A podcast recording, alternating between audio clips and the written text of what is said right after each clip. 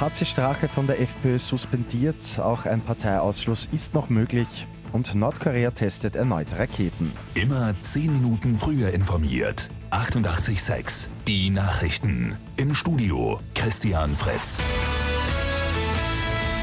Die FPÖ hat am Abend ihren früheren Chef Heinz-Christian Strache suspendiert. Strache hatte ja zuvor schon seine Parteimitgliedschaft ruhend gestellt.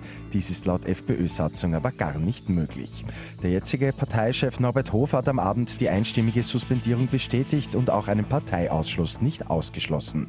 Dazu müssen aber noch die Ergebnisse in den laufenden Ermittlungen abgewartet werden. Neben dem Thema Strache sind auch weitere Parteientscheidungen besprochen worden. Hofer soll dritter Nationalratspräsident werden. Herbert Kickl, Clubchef.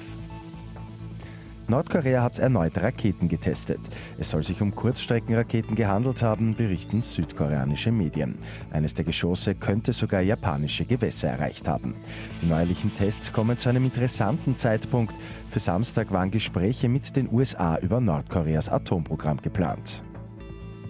Und Spiel des Jahres heute für den FC Salzburg. Die gute Nachricht zum Schluss. In der Fußball Champions League geht es gegen niemand Geringeren als den Titelverteidiger, den FC Liverpool. Salzburg ist zwar klarer Außenseiter.